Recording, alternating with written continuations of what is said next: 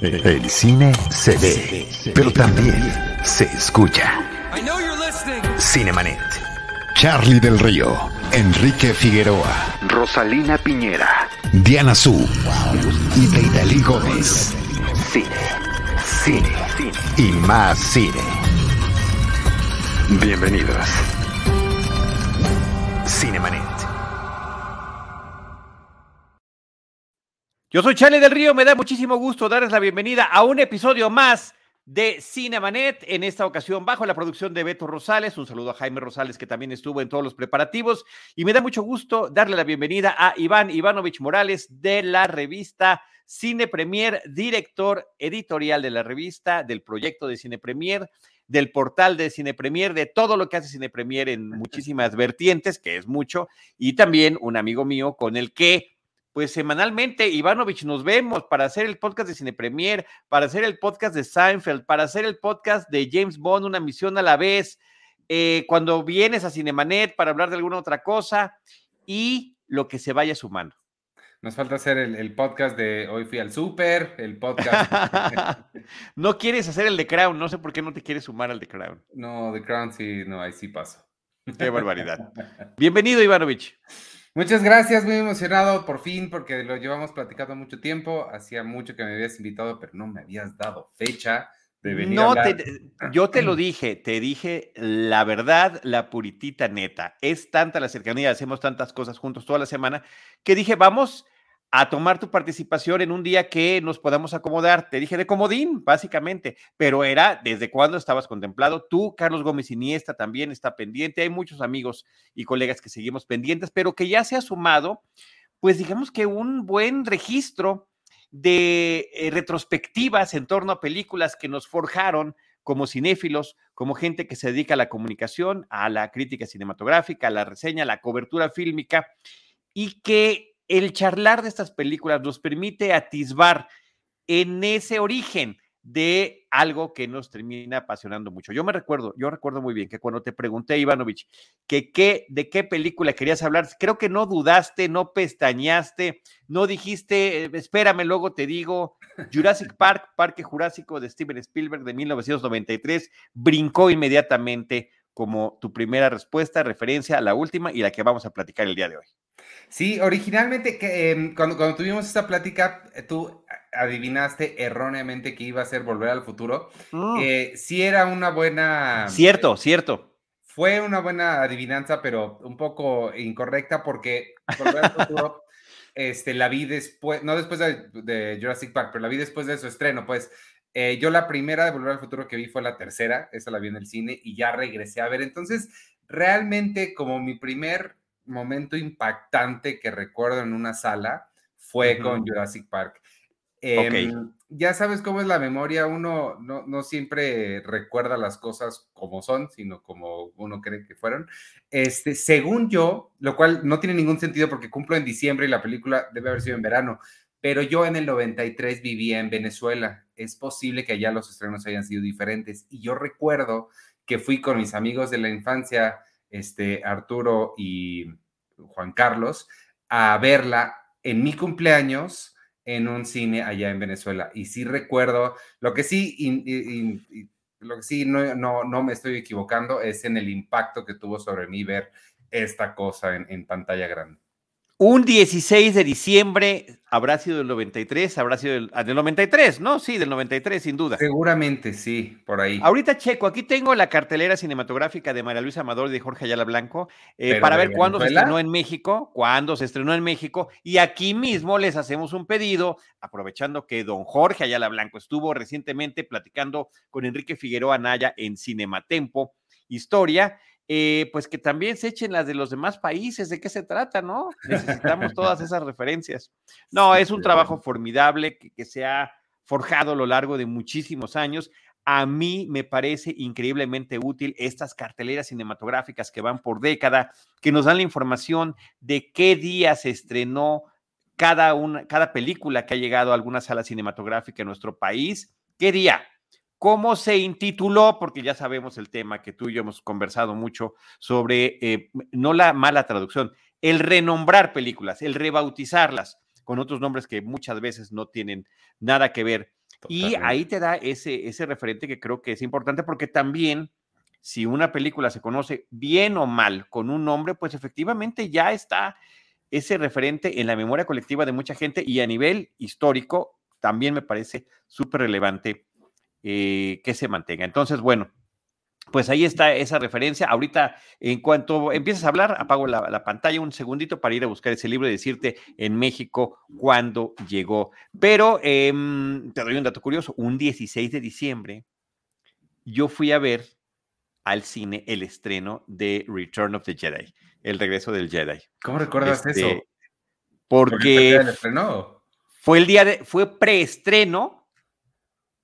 No es cierto, no fue preestreno, fue estreno, pero pasó algo que en esa década no sucedía y, que fue muy extraño. Hubo preventa de boletos.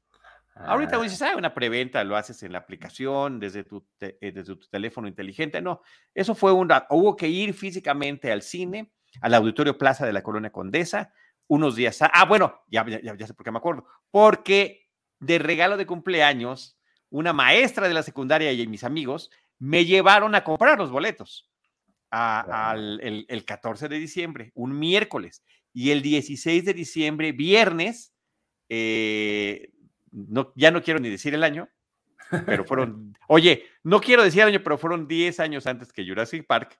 Este, fui, a ver la película y estuve formado además dos horas con, con, mi hermano Mauricio, con Roberto Aguilera y con el hermano Roberto Aguilera, dos amigos, Gerardo Aguilera Araiza, dos amigos muy queridos que a la fecha pues seguimos teniendo contacto. Entonces, sí, son fechas importantes y qué bonito que tengas ese recuerdo de, también de tu cumpleaños, de una película de, de Steven Spielberg, además, Em, ahora, nada más, antes de, regresarte a la palabra, Ivanovich, que nos sigas platicando sobre tu, esta primera experiencia, este primer impacto con Jurassic Park, tu primera película de Steven Spielberg que veías en el cine también. Eh, eh, muchos de nuestros invitados, de nuestros amigos, colegas, sí han traído películas que dijeron, yo la vi en beta o la vi en la tele, o eh, Pepe Valdés, de adolescente, vio en video en la Cineteca Nacional La Última Tentación de Cristo. ¿Cómo en video? O sea, ¿proyectaron en video? No, en un curso de, Martin Scorsese. Ya. Porque era una película que no se había estrenado en México. Y además está, bien padre ese programa también. Lo, acompañó, su mamá lo llevó, su mamá lo llevaba al curso y estaba pues con él ahí. No, padrísimo, padrísimo, padrísimo. Este, Alonso Valencia, fanático de Gremlins, pues no, no, creo que no había ni nacido cuando salió Gremlins este, la vio en beta en algún momento. Y ayer, fue ayer, sí, ayer, aquí estuvo también, y ya está publicado, por cierto, Hugo Lara, eh, platicamos de Los Guerreros de 1979. claro. Tampoco estaba en edad de verla visto en el cine, pero un tío se la consiguió en beta y la vio junto con su hermano. Y pues fue una película que también le impactó, le impactó mucho, la película de Walter Hill. Entonces, de verdad que está, y bueno, Penny escogió Toy Story, este, mm, en fin, han estado bien bonitas las elecciones, muy padres. Hacemos la, después la referencia completa. Pero gracias por sumarte. Entonces, Venezuela, 16 de diciembre de 1983, tu primera gran experiencia eh, como espectador eh, cinematográfico y que te ponen Jurassic Park, Parque Jurásico, esa no tuvo ningún problema en su traducción. Bueno, creo que en, en, en portugués se llama el Parque de los Dinosaurios. Eh, ok, está bien. Ah, para hacerlo más atractivo y no meternos con los periodos. ¿no? que, que, que eh, primer dato curioso, los, los animales que salen ahí no son del periodo jurásico. qué bueno que, qué bueno que vienes a platicárnoslo. Ivanovich, prosigue, por favor. Síguenos contando tu anécdota. Este, pues, no, pues nada, pues fíjate que ahorita que, que empieces a dar otras opciones, hay muchas que pude haber seleccionado. Em, eh, hay, hay, una que se llama Los dioses deben estar locos. Hay dos partes, no sé cuál de las dos, pero una de las dos fue la primera película que vi en cines. Este, la vi hace poco y, no, no, no está tan mal. Em, pero hay otras que me impactaron mucho, eh, que ya no vi en cines necesariamente, este, o que haya, no, que haya visto en cines, ¿sabes cuál? Copycat, la vi en cines, 12 monos, la vi en cines, y fueron películas que también me, me marcaron mucho, pero ya estaba yo un poco más grande. La cosa con Jurassic Park es que sí estaba yo, pues, pues mucho más chico y todavía no, mm, o sea, veía las películas como creo que pues la gente normal, la gente que no se dedica a esto las ve como, ah, ahí están, es algo más dentro de la, dentro de lo que existe en la vida. Pero el enfrente, o sea, la, primera vez que me enfrenté a, esta película sí me hizo sentir que hay algo más aquí atrás. Sí, se, se, ya le empecé a notar que había alguien atrás haciendo esto, que, que eran muchos artistas colaborando juntos como con un mismo fin, además de que visualmente es impresionante. Y la cosa que más me llamó la atención desde entonces, yo pues debe haber sido mi cumpleaños 13, 14 y eh, desde entonces hasta ahorita es una de las cosas que más celebro del cine y celebro de películas como esta es que no están peleadas entre ser la, mayor expresión de entretenimiento que pueden y además lo artístico y además como extra la taquilla, ¿no? Este, no están peleadas estas cosas y no tendrían por qué estar, estas, eh, por qué estar peleadas y Spielberg nos ha demostrado una y otra y otra y otra vez es de, de, la, de las pocas personas que lo han hecho, aunque hay varios, que, que no están peleadas estas cosas y que se puede ser pues todo al mismo tiempo, innovación tecnológica, entretenimiento puro de la mejor calidad y este, expresión artística. Creo que además de que Spielberg en este año también hizo Schindler's List, lo cual es una locura. Total, total, total. Y, una película que le daría algo que pues él anhelaba, que eran los reconocimientos de la academia.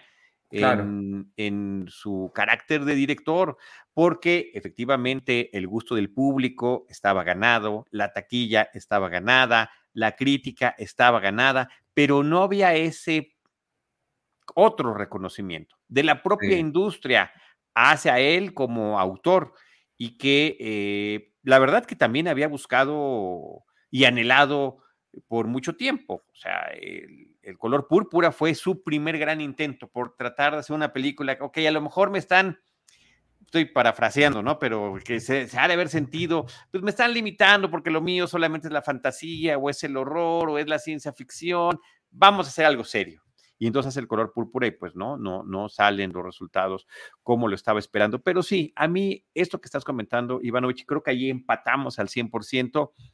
Qué gusto ingresar a una sala cinematográfica, que se apaguen las luces y que te veas inmerso en un mundo que no te habías imaginado, que no, eh, para el, cual, para el cual no estabas preparado, que durante ese par de horas te lo creas, eh, sufras, te emociones, te rías, llores, en fin, todas estas series de emociones que nos genera el cine y que efectivamente, eh, además de todo lo que dijiste de ser comercial, de ser entretenido, en este caso de Parque Jurásico, ser una película de aventura con pequeños momentos de horror, de entretenimiento, el, punto de vista infantil también está presente, y un montón de cosas que toca la película, los avances tecnológicos que se requirieron para poder realizar esta película.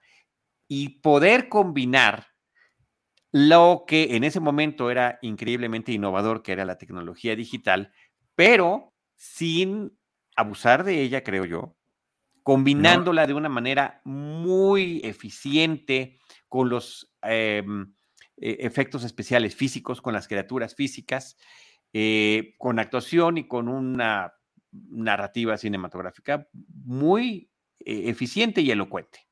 Y que sigue funcionando, los, los efectos visuales, ahorita que la vi, siguen funcionando, pero increíblemente, o sea, hay, hay no sé si viste, salió esta semana el tráiler de She-Hulk, y si dices, híjole, o sea, algunos efectos visuales incluso hoy siguen no funcionando y los le, faltó render, o no, están abusando. Mira, el arranque de, lo dijimos en el podcast de Cine Premier y de Cinemanet, el arranque de Doctor Strange in the Multiverse of Madness, o sea, así como empieza la película, pues, ¿qué es esto?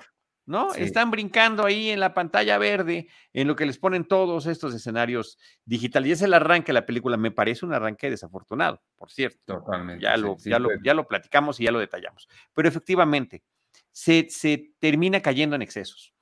Y creo que aquí, además, en esta película, eh, termina sumando muchas de las cosas que ya había trabajado en otras. Yo veo una serie de guiños a tiburón tremendas que, me encantan durante toda la película, que son increíbles.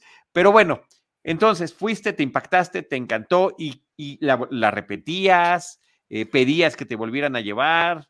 ¿Qué pasó? ¿Cómo, evolucionó tu fanatismo hacia Jurassic Park? Es, es, una película a la que constantemente regreso. Fue de las, en todos los formatos eh, de video casero que he tenido, siempre ha sido de las primeras que, que adquiero. Em, entonces, la tengo en, ah, te hubiera traído, ahorita que tú hables, voy a ponerle pausa para traerte el, el Laserdisc.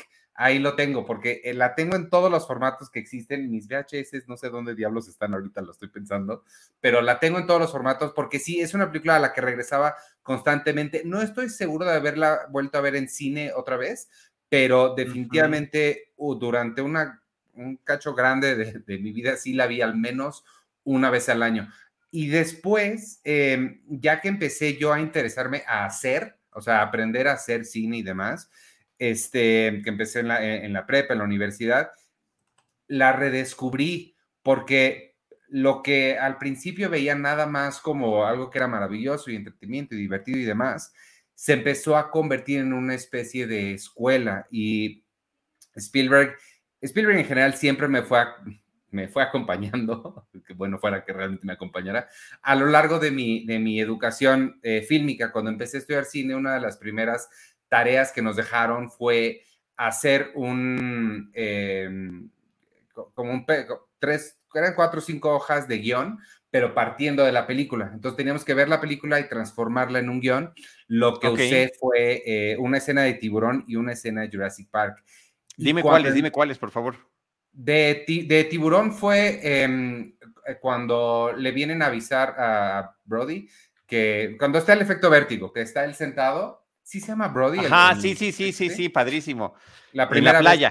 exacto, e, esa parte. Y de Jurassic Park fue el principio, bueno, cuando llegan ellos por primera vez al parque, el, cuando le agarra la cabeza y le hace así.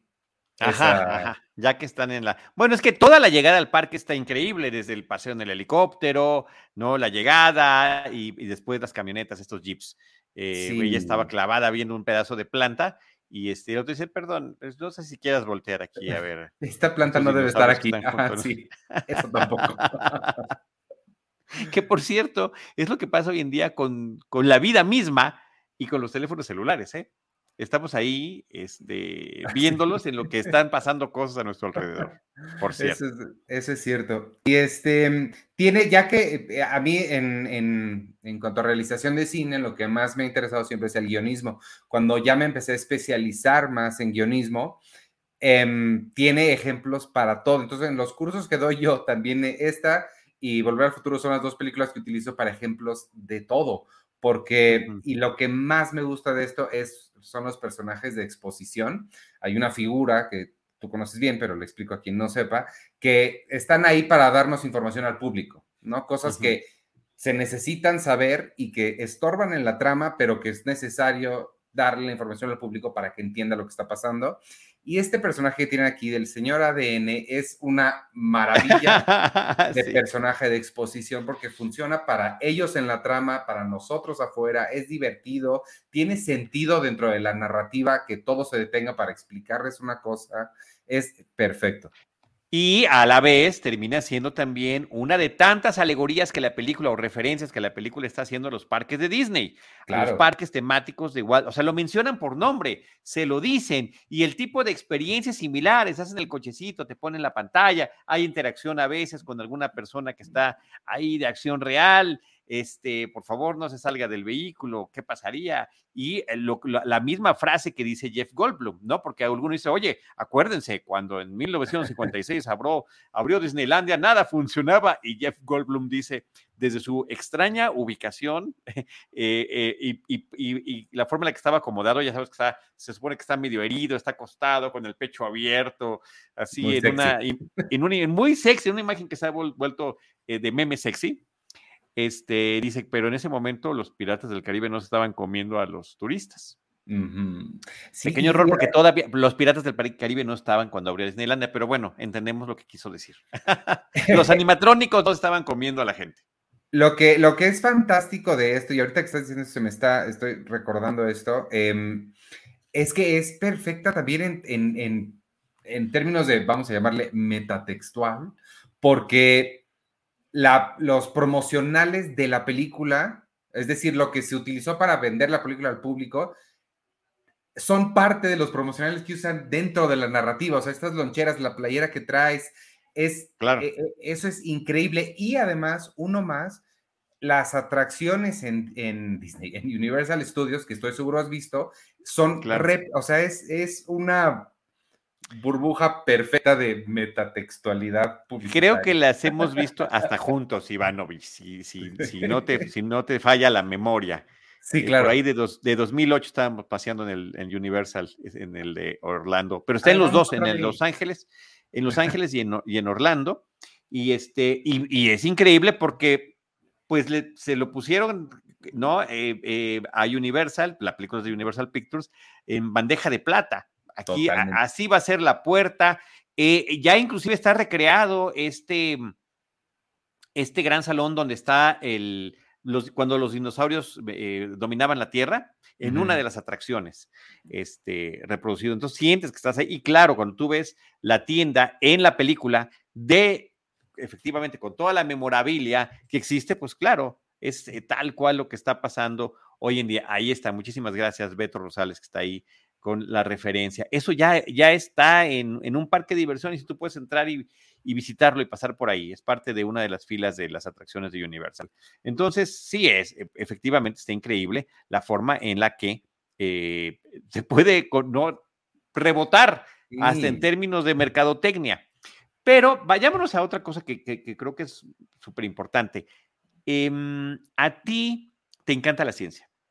Sí. Te encantan los datos duros, los documentales, la, información científica dura, pero al mismo tiempo también disfrutas mucho la ciencia ficción cuando tiene esta justificación que nos hace pensar, sí podría ser real, como es el caso de esta exposición que estás diciendo de cómo lograron a finales del eh, siglo XX lograr clonar a los dinosaurios. ¿De dónde salió el DNA para poder hacerlo? Y bueno, efectivamente esa escena de exposición te lo platica todo, a través de eh, la sangre de algún mosquito que quedó atrapado y que finalmente este, la ciencia pudo rescatar y completar o complementar para que se pudiera eh, lograr esos resultados, ¿no? Pero en ese sentido, el libro de Michael Crichton, que también es un autor, que ahí lo tienes el libro, por supuesto, eh, es un autor cuyas obras siempre están vinculadas con el aspecto científico. Otro de sus libros es em, Westworld, ¿no? ¿Qué pasa cuando efectivamente en un parque de diversiones los animatrónicos sí pueden empezar a matar a los, a los visitantes? Sí, sí, sí. A mí me, en, general, sí, la ciencia ficción, lo que dices, me gusta mucho y para regresar al mismo tema que está hablando de, guionismo, em, lo que hace también maravilloso e, este tipo de ciencia ficción que es la ciencia ficción que, como perfecto dices, me gusta porque está realmente basada en ciencia, no en cosas mágicas, es que, y, es otro ejemplo que siempre pongo en, las, en los talleres y clases, es que decir, revivimos a los dinosaurios con polvo de hadas mágicas y revivimos a los dinosaurios sacando ADN de un mosquito atrapado en ámbar y completamos la secuencia de ADN con ranas, son igualmente absurdas desde un punto de vista científico son igualmente absurdas, pero una suena plausible. Y eso, eh, digo, eso, ese ya no es trabajo de Spielberg, eso sí es trabajo de Michael Crichton. Totalmente. Hacer esa plausibilidad es lo que lo hace eh, maravilloso. Creo que también toda la investigación que hay ahí también estuvo muy, muy padre porque esa es la otra, nos conecta y no sé si esto es particular de niños o también las niñas, pero yo solamente fui niño y este, hay una conexión que tenemos con los dinosaurios y que, tan, eh, que, que, no sé de dónde viene y ese es como otro nivel de por qué es tan atractiva esta, esta película. Sí, esa es una gran pregunta. Yo creo que cualquiera, eh, niños y niñas, puede ser una cosa que les, que, les resulte muy atractiva, pero eh, pues son, son criaturas eh, que nos parecen fantásticas eh, y al mismo tiempo nos dicen que realmente existieron, su tamaño nos parece algo impactante e impresionante, eh, la literatura y el cine se han nutrido de eso justamente. Entonces me parece que está muy interesante que, que, que se retome una vez más, pero con este punto que efectivamente te permite decir, ay, sí, y sí, sí. podría ser.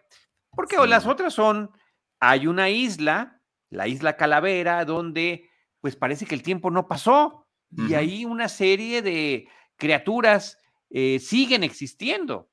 Em, King Kong coexiste con dinosaurios.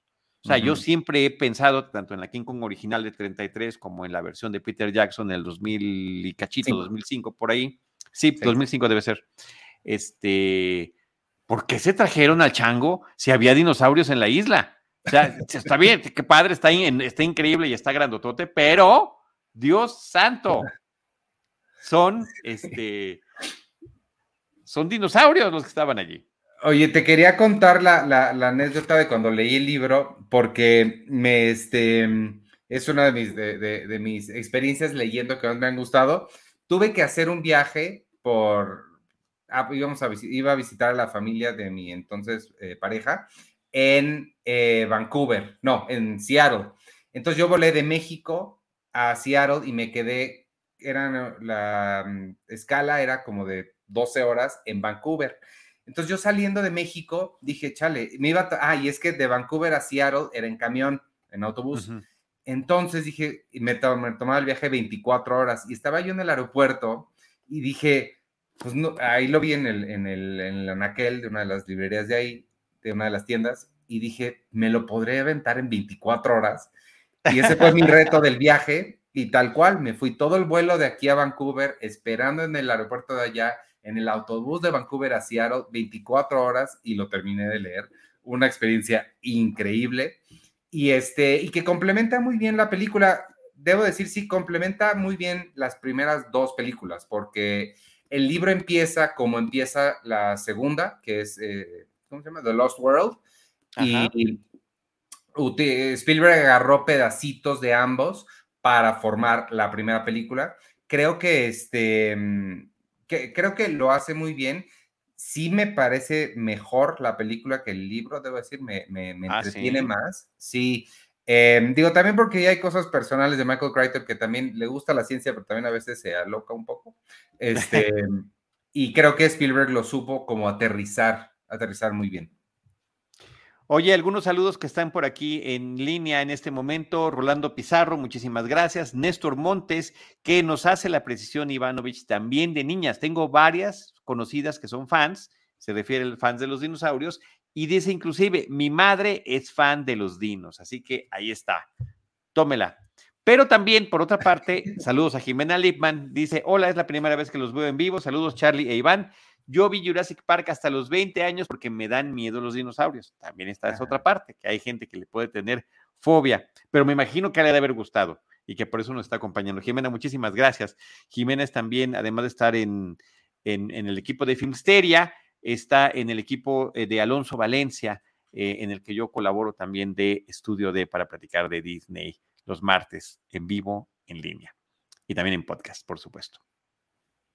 Oh. Oye, Ivanovich, aquí está el libro. Aquí está el libro con el dato del estreno de Jurassic Park en México, 16 de julio de 1993. Si te leo las salas en las que estuvo, eh, pues podría ser como parte de tu viaje a Seattle. Eh, sería demasiado largo. Eh, baste decir que además de la gran cantidad, porque son varias líneas de, al menos siete, ocho líneas de cines, estuvo 10 semanas en cartelera. 16 de julio de 1993 y otras 10 semanas que se quedó por allá en cartelera. ¿Cuántas 10 eh, semanas? ¿Como cuatro pues meses? Pues son casi cuatro, porque son, pues son tres y cachito, ¿no? ¿Quién sabe por qué la vi en mi cumpleaños? O sea, ¿será que se estrenó allá tarde o no sé? O en una de esas me estoy confundiendo y no era mi cumpleaños, era cumpleaños de alguien más. Pero según yo sí era mío.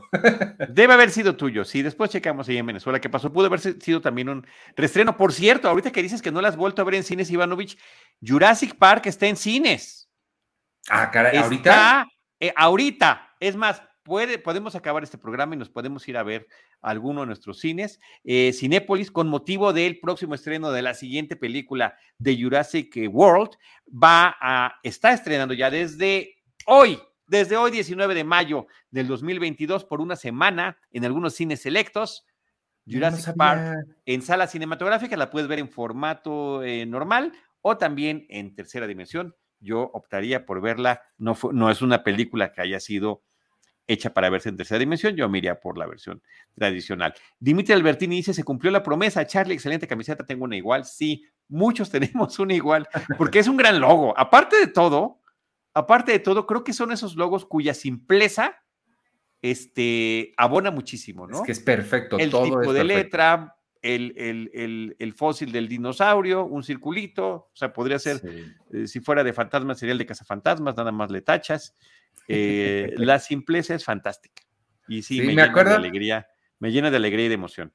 Me acuerdo que yo lo dibujaba, era de los, me gustaba de chico, de chiquito cuando la vi por ahí, me ponía a dibujar logos de películas que me gustaban, hacía esta, hacía eh, Cazafantasmas que ahorita decías y la de Volver al Futuro con la flechita es así. Yo el de Star Wars. El, el, me encantaba, me sigue encantando que la S y la T están juntas. Este, eso me parece absolutamente sensacional. Y, este, y de tiburón, en mis cuadernos dibujaba el tiburoncito así de, y, a un humanito de palitos, porque nunca he podido dibujar, y el tiburón era lo más elemental posible, y lo dibujaba que se lo comía. Porque esa escena de Quint, el, pescador, cuando se lo devora el, tiburón, llamado fuera de, la película por la producción Bruce, que así se llamaba, el, el tiburón mecánico, me pareció una de las cosas más impactantes que he visto en el cine, hablando de Spielberg y hablando de estas criaturas que nos presenta. Sí, que lo es. Eh, eh, tiene una, similar acá cuando se comen al, abogado, también es, genial. Eh, es increíble. Se mete al baño porque cuando tienes que ir, tienes que ir. No, y se... ¿Qué es lo que dice Jeff Goldblum?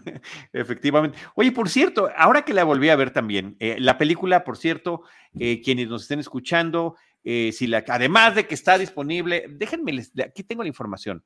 Eh, a casi 30 años de su estreno y de, haber conquistado el corazón de distintas generaciones, Jurassic Park vuelve a los cines con funciones especiales de forma tradicional, en formato tradicional y en salas 3D del 19 al 25 de mayo, de la mano de Más que Cine eh, de Cinépolis. Así que si entran ustedes a la página de, de Más que Cine o de Cinépolis, ahí pueden ver en qué salas y en qué horarios están. Así que anticipándose al estreno de Jurassic World Dominio, que es el 10 de junio.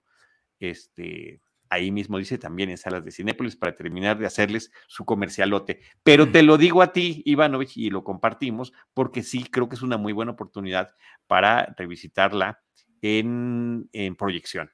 Que como dices tú, desde hace, desde hace cuántos ayeres que no la ves, eh, en pantalla grande, sino lástima que no va a ser proyección en cine, pero, pero o sea, en, material fílmico. Pero claro, bueno, Ivanovich. No, bueno, lástima. Pero hablando de eso, hablando de la calidad, eh, yo la vi en el Blu-ray que tengo porque, porque, la quería ver bien. Según yo estaba, pero me metí a ver en las plataformas, según yo estaba en Netflix, pero no la encontré ya. Donde la encontré fue en HBO Max. En HBO Max es lo que quería, ya no terminé de decirlo, sí, está en HBO ah, Max. Ah, perdón. La, Vi un ratito, este, porque la vi completa en el Blu-ray, pero vi un ratito de HBO Max y sí, la, calidad de, transmisión que tiene HBO Max contra Netflix es infinitamente superior. Entonces, si tienen la opción, véanlo, cualquier cosa que puedan ver mejor ahí, porque sí se ve mucho mejor la, la todo, la, calidad pues, de la imagen. El streaming es mejor.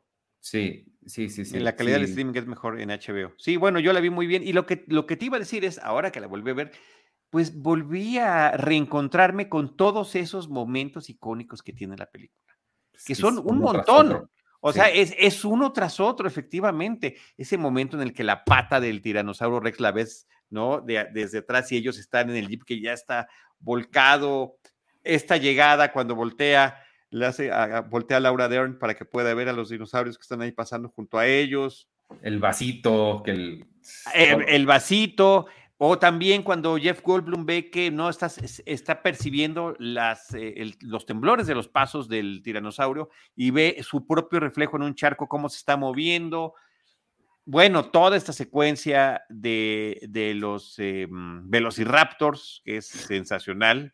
Sí. Em, y claro, el, el, este salón que mencionábamos al principio, donde estaban las, los dos, eh, los huesos del, del, tiranosaurio, y que termina cayéndose cuando el de eh, realidad, el vivo, incursiona allí, ¿no? Y, y se cae el, el papelito ese. Es que, ¿sabes qué tiene? Tiene, y, todo el cine de Spielberg, o la mayoría del cine de Spielberg hace lo mismo. Tiene una, mm, la describiría su cine y esta en particular con una palabra que no sé bien si se traduce en español, porque en inglés yo diría wonder, está lleno de wonder, que supongo que técnicamente es maravilla, pero no sé. Asombro, asombro, asombro. Como una, ajá, como una mezcla entre maravilla y asombro, como que no logro capturar bien en, esa, en una palabra específica, pero, pero es eso lo que tiene esta, esta película, porque también tiene como un poco de magia y me parece, no sé si, si tenías interés en hablar sobre la nueva trilogía Jurassic World, pero creo que aplica en general para el cine, em, que, las películas que vemos ahora, siento que les falta mucho este sentimiento de, asombro, de wonder, de, de que realmente lo que estás viendo no solo son ideas nuevas, ideas frescas, sino que se sienten hechas con una calidad que ya no tienen ahora, como, como hechas a mano casi, casi, como muy artesanal. Y unas, una característica que nos transmite muy bien Steven Spielberg en muchas de sus películas es que te hace vivir ese asombro que, es propio de, quienes estamos sentados en la butaca viendo la película, pero también a través de sus personajes, porque ellos se están sorprendiendo. Y estás viendo cómo el niño se encuentra con un extraterrestre, un señor empieza a descubrir que hay un llamado que no comprende y tiene que ir a una montaña para, para ver algo que está allí que lo va que, que le va a cambiar por completo su percepción de la existencia o todas estas personas diferentes personajes, porque igual se sorprende el de Jeff Goldblum, que el de Laura Dern, que los niños están con, con este O también, que es AWE. Ese es otra, Ese es, con este impacto ante lo que está ahí ante sus ojos. Y, y entonces hay un eco entre espectador, personaje, lo que te están presentando y que te lo hace más real, más genuino porque al final de cuentas no es real. también lo mencionan ahí, en toda esa secuencia, comparándose con un parque. Es que yo quería darles algo real. Dice, no, es que si lo estás manipulando así, tampoco es real, se lo dice el personaje Laura Dern al, millonario. Eh, porque si yo empecé con un circo de pulgas, ¿no? Este, cuando llegué de Escocia y, y claro, era todo este, con motor, pero la gente decía, lo estoy viendo, mamá, mira, ahí están las pulgas en el, en, en el carrusel o en el sub y baja y si quería yo darles algo real. Pues es que esto así como lo estás poniendo tampoco. Y cuánta razón, porque sí es un poco pretencioso y medio antipático el personaje de Jeff Goldblum, pero cuánta razón tiene. Es, mm, ese pesimismo que dices, la vida se va a abrir el camino, si algo puede salir mal, pues va a salir mal. y dice, odio tener la razón. Yo soy, yo soy ese que odia tener la razón en mi familia. Puede pasar esto, mejor no lo hagamos. Ay, ¿cómo crees? Odio, odio tener la razón. Cuando son ese tipo de cosas, no es, ah, se los dije. No, no es se los dije. No, no, no. Qué mal que tuve razón. Me odio por tener la razón. Pero ese personaje a mí me encanta porque es, o sea, justo es, es, es un poquito la voz de la razón a partir de la locura un poco. Este, pero me, gusta mucho su forma de ver el mundo, porque yo no sé si lo describiría como pesimista, sino como, eh, es que ni siquiera tampoco realista, nada más en términos de, probabilidad. Eso es lo que, lo que me gusta mucho, cómo entiende él las cosas. Sí, y cómo lo explica. Filosófico, padre, sí. Y bueno, pero el propio este, Ricachón le dice, cómo lo odio, ¿no? ¿Cómo me cae mal este tipo? No puedo creer que el único que está de mi lado es el abogado. es el abogado, pero le hice otro término. chupasangre. Ajá, ese chupasangre. Oye, dice Dimitri, hasta el CGI se sigue viendo mejor que muchas películas del 2022. Es algo que, justamente decíamos hace rato, Dimitri. Em, el abuso, el exceso de la tecnología, pues hace que efectivamente ya no te la creas.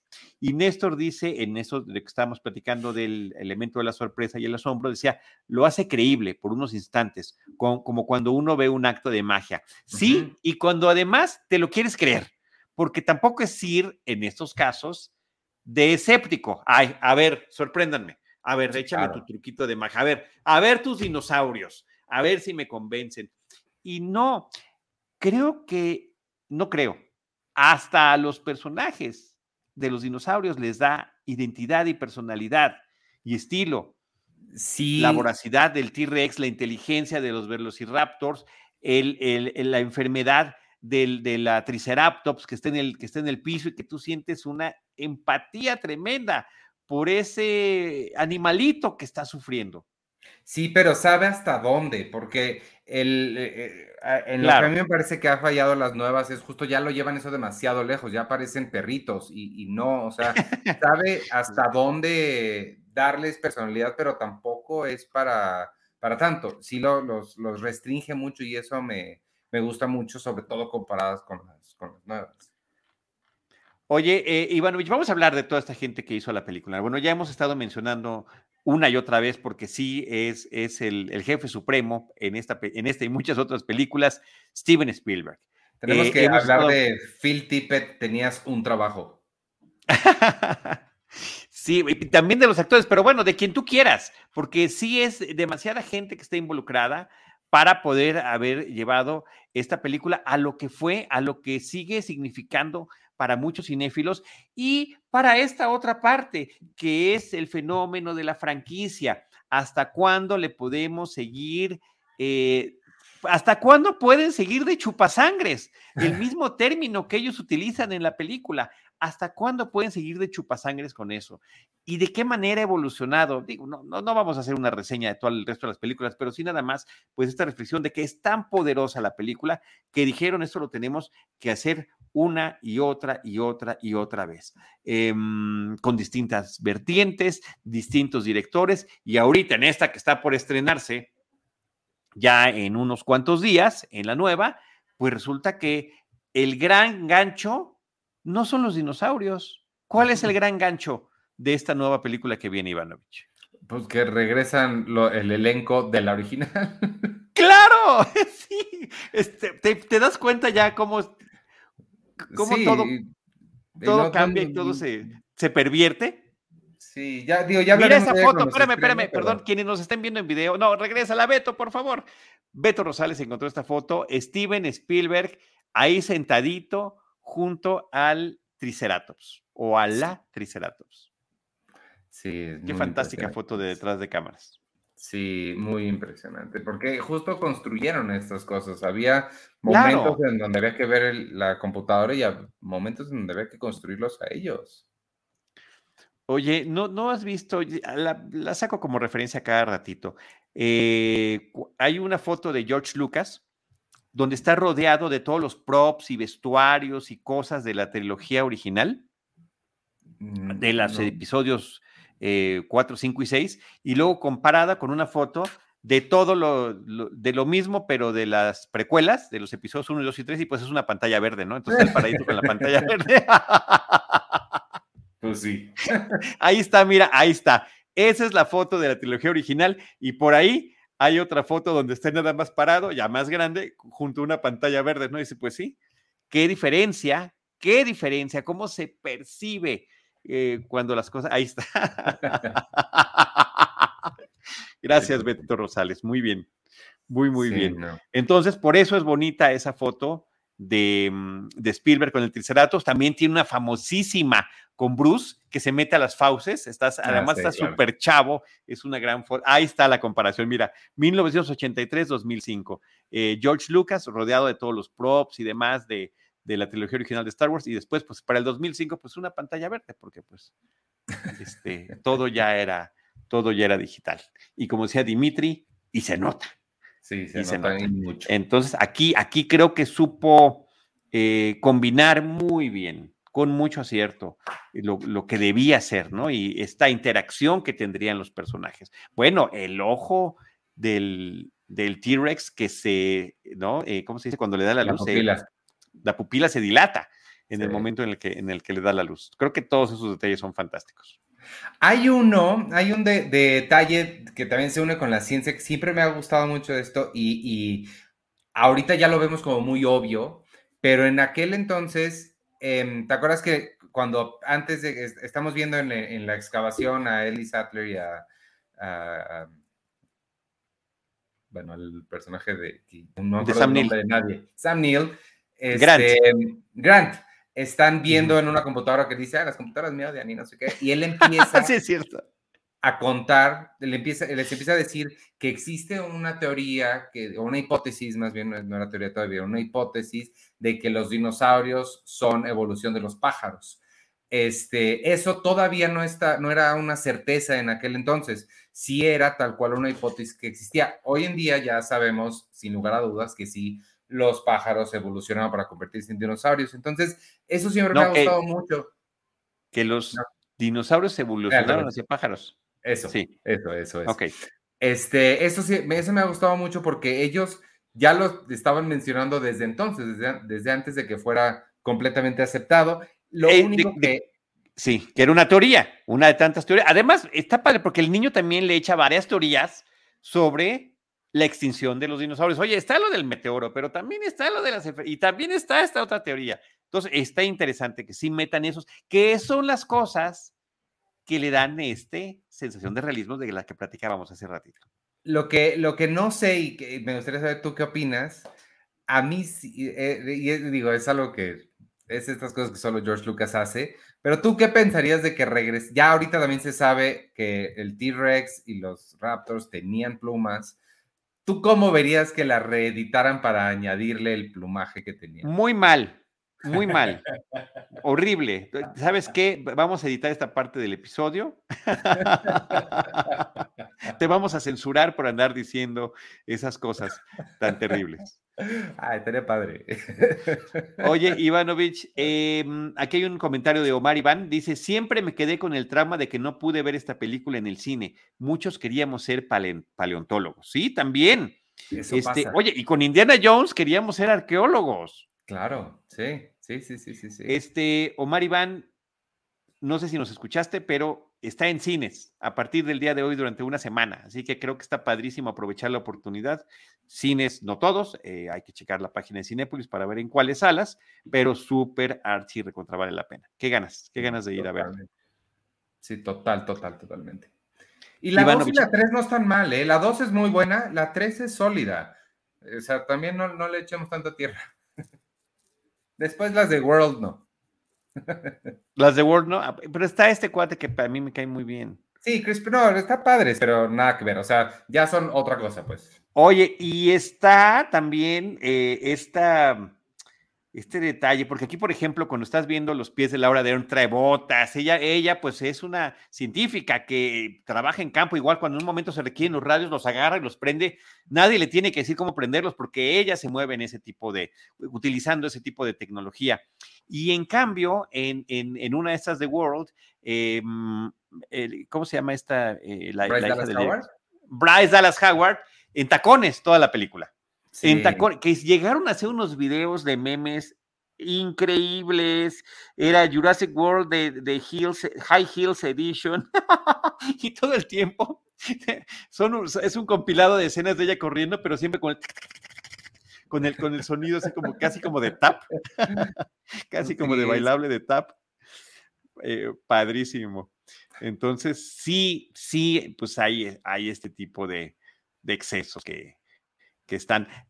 Otra cosa, perdón, que, lo estaba viendo eh, desde el punto de vista de los parques de diversiones, Animal Kingdom, que es el parque de Disney dedicado a los animales y que su, una de sus grandes atracciones principales y por la cual técnicamente es el parque más grande de todos los de Orlando, es por el hábitat de los animales de África que tienen ahí para que tú puedas hacer un safari. Entonces están diseñados para que tú vayas en una camionetita, pero que no haya ningún riesgo de que se te aviente un león o que se atraviese un hipopótamo, alguna, pero no se nota desde el, desde el camino del camión, no se nota que hay barreras, que hay distancias, que em, eh, los que hacen los, eh, em, ¿cómo se llaman? Eh, los que trabajan el porque no nada más es, pues más que escenografía, hay un término, paisajistas. Los paisajistas tuvieron que eh, saber en qué momento, en qué parte del parque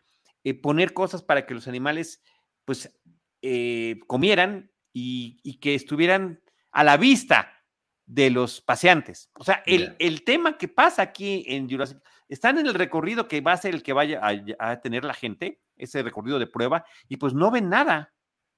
Porque pues, están ocultos los animales y porque aunque le pongas la comida ahí al tiranosaurio, pues él no se lo quiere comer así, él quiere cazar, lo están explicando. Entonces me parece que eso también eh, tiene con e, esos ecos con, la realidad.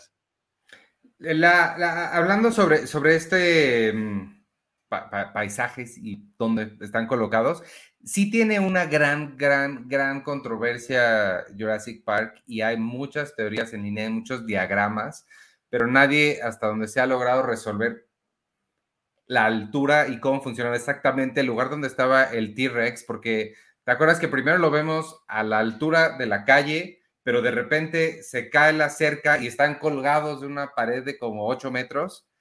¿Te acuerdas de qué escena estoy viendo? Estoy hablando? Sí, sí, sí, sí, sí, Entonces, e, e, esa parte siempre ha estado rara porque, porque pues estaban a la, misma altura donde estaba la cabrita o demás, o había un, abismo ahí. Ese es un huequito que, siempre me ha... Ah, mira, no, acuérdate que la cerca, esa cerca perimetral es muy larga. Pero estaban ahí mismo, porque ahí mismo no, el carro y se avienta y cae por el árbol. Primero fue la parte donde estaba lo de la cabra y avanzaron un poquito más y ya es la parte donde termina atacándolos el T-Rex. O sea que puede ser que del otro lado de la cerca haya partes más altas que otras. Está raro. Eso quiero creer yo y eso voy a creer de aquí en adelante. Ivanovich.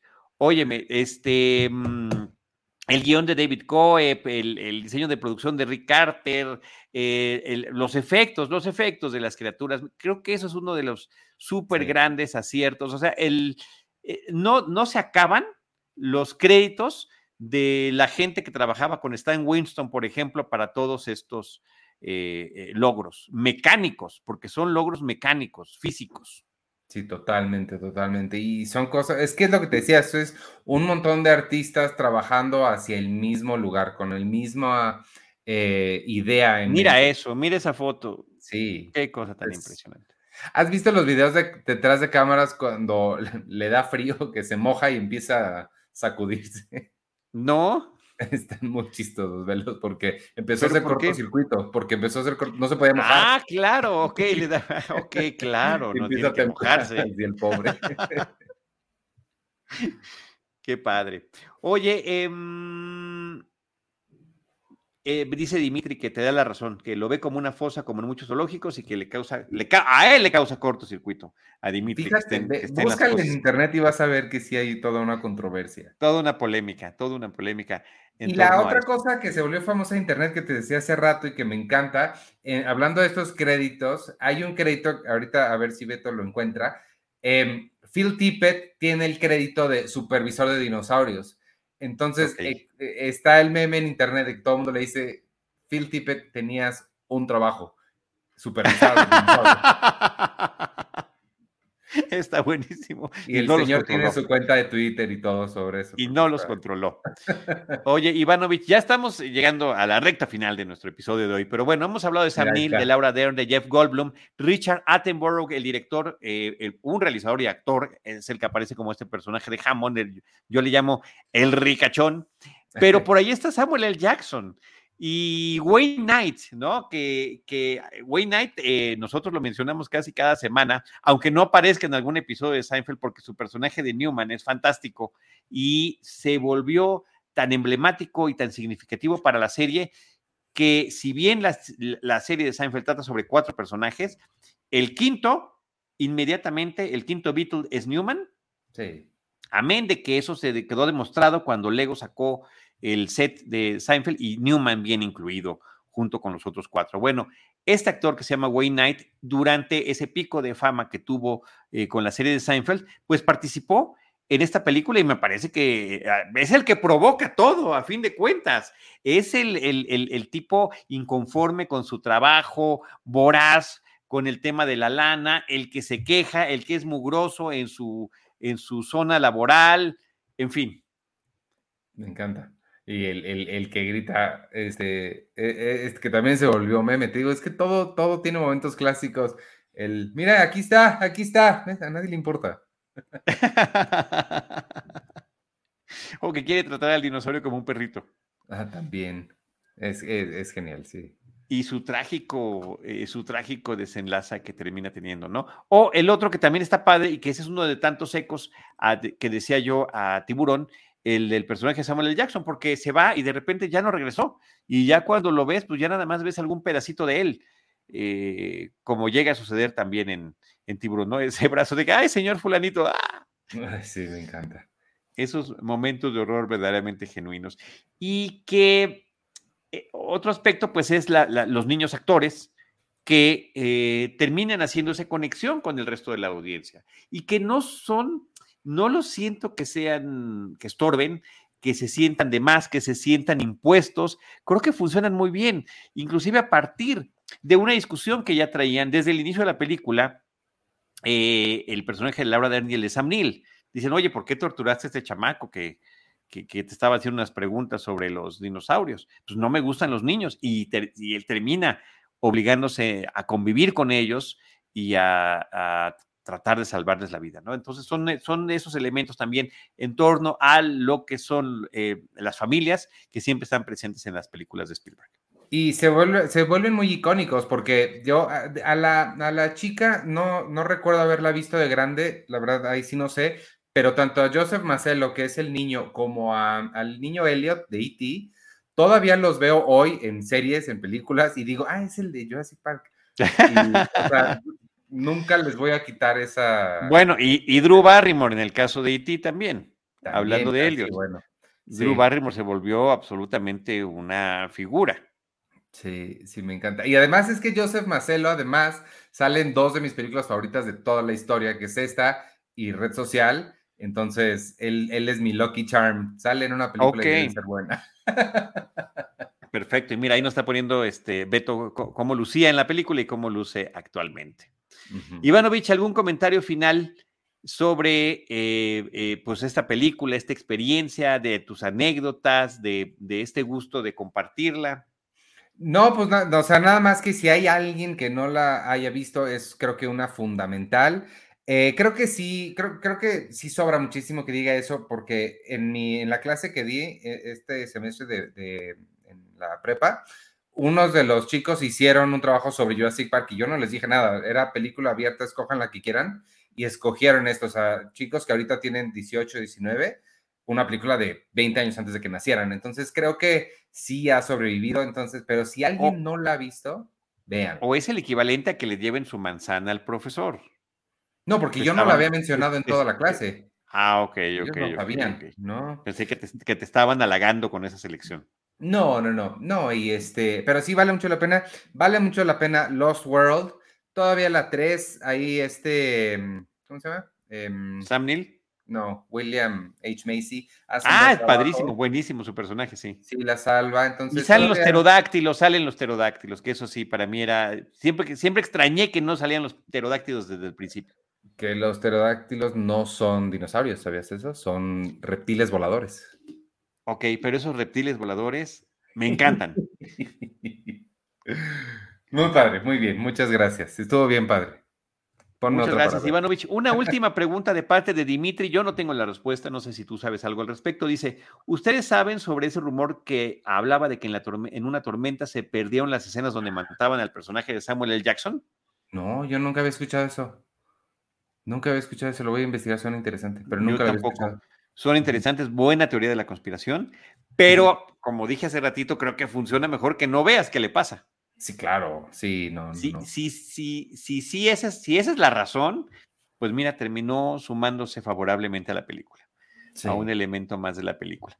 Oye, Ivanovich, este, mm, quiero compartir contigo y con quienes nos escuchan que tuve el súper honor de, de, haber sido invitado por el Festival de Cine de Guanajuato a esto que ellos llaman el Salón de la Crítica, que es un ejercicio mensual en el que invitan a algún crítico de cine para que elija una película, se abre una convocatoria para que el público interesado, esto es una, es una convocatoria para fomentar la crítica cinematográfica en, en las personas que no lo hacen, em, eh, de que hagan su crítica, después se van a elegir tres trabajos, eso lo hace el GIF, y tendré un programa en vivo donde vamos a platicar con los tres trabajos que fueron seleccionados. Y la película que elegí está muy vinculada con esta porque es el mismo director, la mencionamos hace ratito por alguna razón, se llama Encuentros cercanos del tercer tipo. Close Encounters of the Third Kind, que también ah, hablábamos justamente del asombro, era la referencia que yo daba hace ratito. Y, bueno, pues ahí está en mis redes o en las redes del GIF, eh, del Guanajuato International, International Film Festival, este, la convocatoria, así que quienes quieran sumarse a eso, pues a mí me va a dar muchísimo gusto. Así que se, conecta justamente con el episodio de hoy, Ivanovich. Y bueno, ya presumí mi eh, playera y también esta gorra que tengo con ella décadas, décadas con mi gorra de Jurassic Park y sobrevive aún. Así que este, ya, está, ya está peleándose la antigüedad con los propios dinosaurios. Iván Morales, director editorial de la revista Cine Premier, recordando Parque Jurásico recordando Jurassic Park contigo. Ha sido un honor, un gusto, una alegría, buenas anécdotas. Gracias por compartir tu gusto por el cine y gracias por habernos acompañado en Cinemanet. No, hombre, gracias a ti, estuvo bien padre. Ojalá que tengas una segunda vuelta y hablamos de otra. claro, por supuesto que sí. Oye, Ivanovich, nada más, redes sociales para concluir. Sí, ahí está, eh, arroba Iván Morales en Twitter, J Iván Morales en Instagram y en TikTok también. estoy. Y en arroba cinepremier, por supuesto. arroba cinepremier, todo lo que quieran encontrar. Te hacemos muchos programas a la semana, así que ahí nos, estaremos viendo. Estupendo. Muchísimas gracias a Néstor Montes, que muy frecuentemente nos acompaña, igual que Dimitri, Omar Iván, por tus comentarios. Muchas gracias. Eh, Jimena Lipman, que también nos acompañó. Y eh, Rolando Pizarro, que fue la primera persona que nos saludó en este episodio. Yo soy Charlie del Río. Les agradezco que nos hayan acompañado. Arroba Charlie del Río, Charlie del Río Cine y Series. Y no me queda más que recordarles que nosotros les estaremos esperando en nuestro próximo episodio con Cine, Cine y más Cine. Esto fue Cinemanet con Charlie del Río, Enrique Figueroa, Rosalina Piñera, Diana Su y Teitali Gómez. El cine se ve, pero también se escucha. Cine. Cine. Y más cine.